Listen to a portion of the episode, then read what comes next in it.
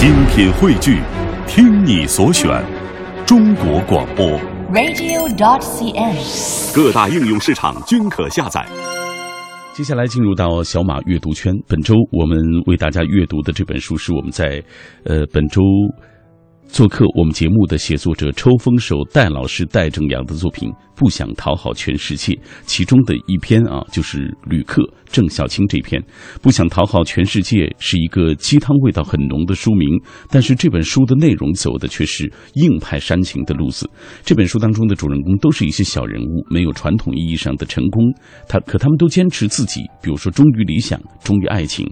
尽管有人付出生命，有人奔波于生活，有人最终可能也没有能够获得幸福。郑小青就是这样一个女孩。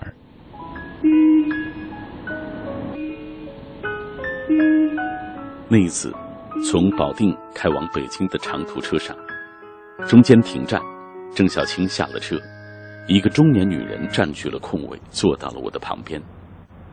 这个女人大概三十几岁的模样，昏暗的灯光下，她的双颊也能显出异样的酡红。我从她的身上闻到了一股酒味儿。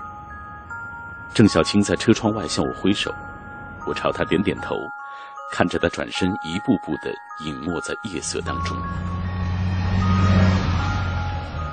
汽车继续向前，车载电视嗡嗡的放着广告，车上的人们昏昏欲睡。而我身边的女人拿起一个口气清新的喷雾，朝自己嘴里喷着。车窗外闪烁的点点色彩映照在她的脸上，不停的变换。我突然意识到自己这样一直盯着一个女人看，似乎很不合适，于是低下头摆弄手机。那女人突然说：“怎么，那是你女朋友？”我抬起头看着身旁的女人。没想到她会主动跟我说话。我摇摇头说：“哦，不是，那是我朋友的妹妹，她哥哥叫郑直，我们是好兄弟，今天一起过来看看她，顺便吃个饭，喝点小酒。”那女人撩了一下头发，对我说：“学生就是好啊，自己找酒喝。我这上了班就是迫不得已喝酒。哎，对了，你听说过安利吗？”我愣了一下，觉得这个梗莫名其妙的熟悉，也莫名其妙的烂。自己从来都是把它当笑话讲，但是没想到真的有一天，有人会这么问我。我回答说：“听说过，都是当笑话听的。”身边的女人听了我的话，笑个不停，一边笑一边对我说：“哼，哎，你这不按套路出牌呀、啊，简直是打斗地主。”一上来就先把大小王和炸弹全甩出来了，你这么说还让我怎么接话呀？顿了一下，他止住笑，对我说：“啊，我真是在安利工作。”我有些尴尬的咳嗽了两声。那女人岔开了话题，对我说：“我看这时间也不早了，你这把人家小姑娘丢在车站，放心啊，她男朋友来接她吗？”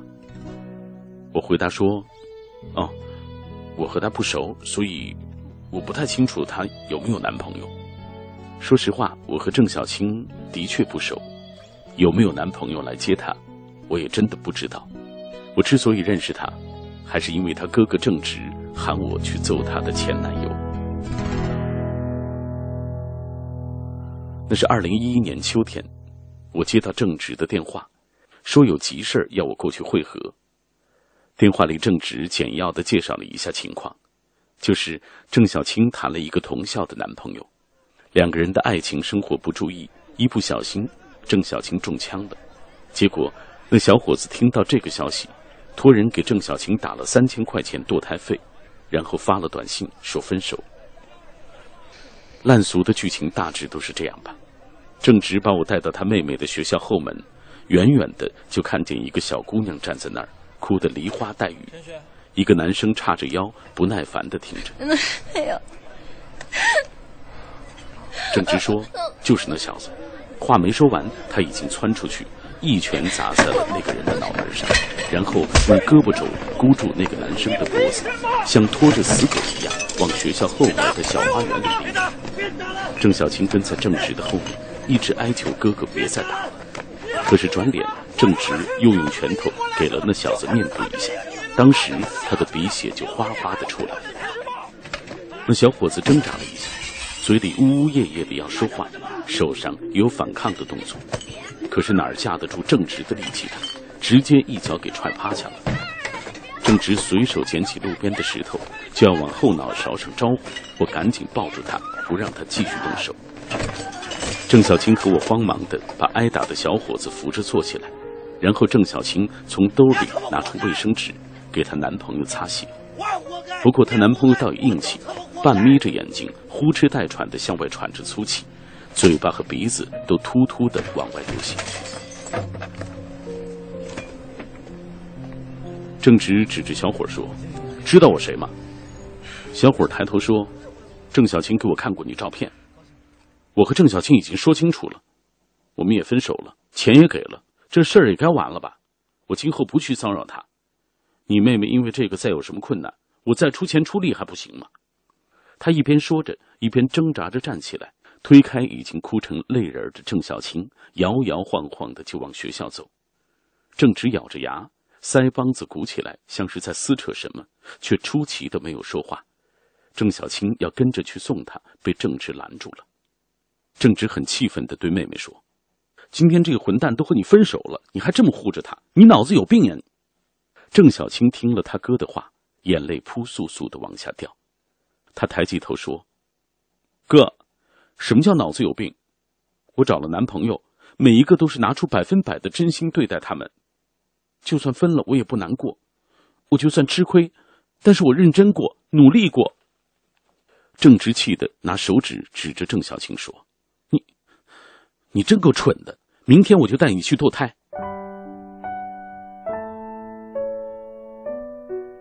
说完这句话，郑直突然意识到自己好像不小心触到了敏感话题，脸色铁青的闭上了嘴。郑小青哭得更厉害了。哥，没错，我是蠢，我怀孕了。可是我知道我对我谈过的两个男朋友都很好，他们选择分手。我尊重他们的选择，但是我敢保证，自己这两段感情我都努力做到最好。就算分了，我有什么后悔的？我把感情认真对待，我到底有什么错？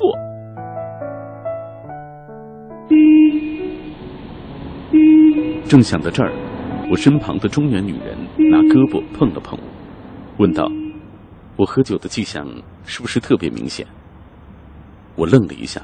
转过头看着她，然后说：“哦，其他都还好。您刚才用口气清新喷雾了，所以这酒味儿减淡了一些。不过脸色还是可以看出来，稍微有点红，而且，呃，这妆是不是有些花了？”那中年女人笑了，说：“哼，看不出你这观察的还挺敏锐的。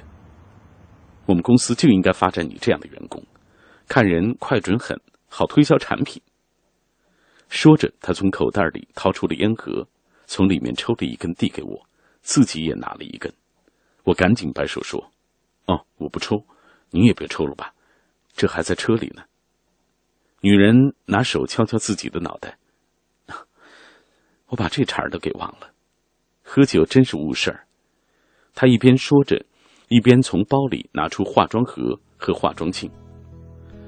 今天晚上我是陪上面的几个经理吃饭，他们到河北来考察，结果公司非要我去陪着，这一下就喝多了。对了，你也别老宁宁的喊我，我姓田，你就叫我田姐好了。他转过头，眯着眼睛笑了，看着我，不知道是不是我刚才想事情的原因，竟然觉得他的眼神很像陈果。陈果就是郑小青的前男友，按理来说，我和他就只是一面之缘。但是在二零一二年的年初，我竟然又一次碰到他。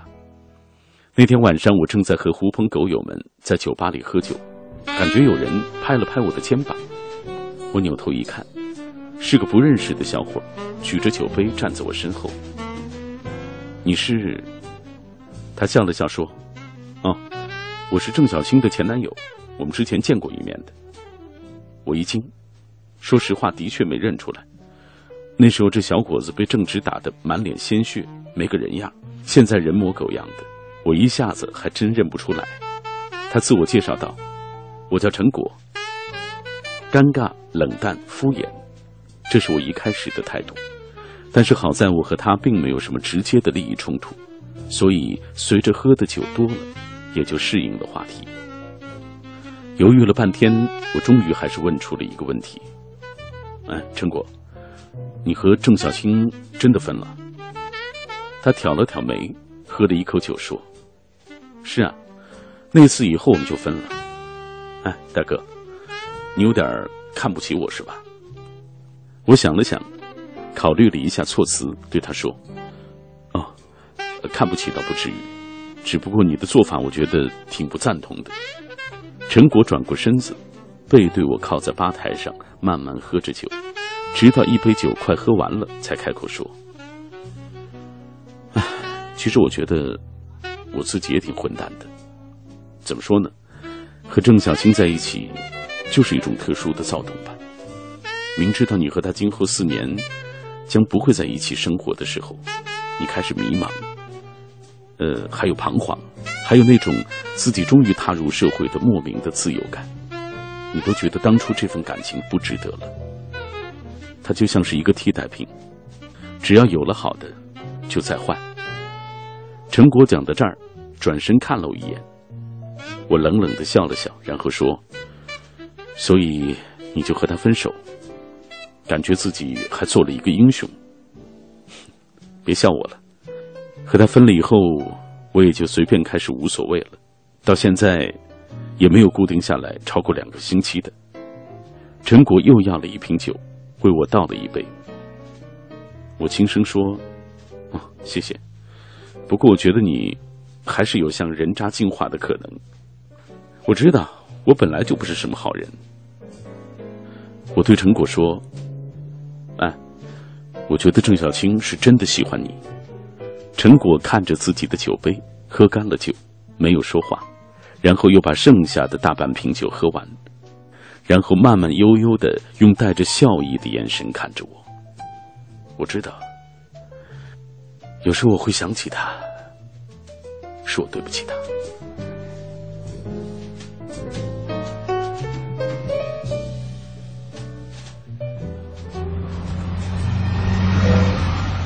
田姐突然又开始跟我说话，她说她孩子还小，她丈夫的妈在帮她带，她丈夫工作一般，也就混个温饱。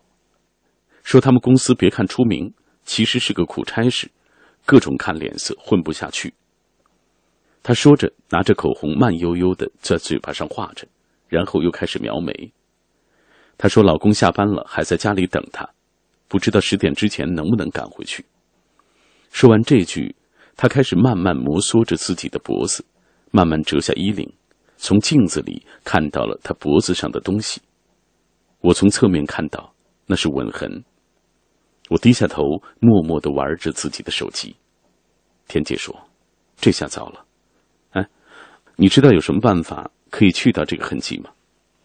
我尴尬的笑了笑，摇了摇头。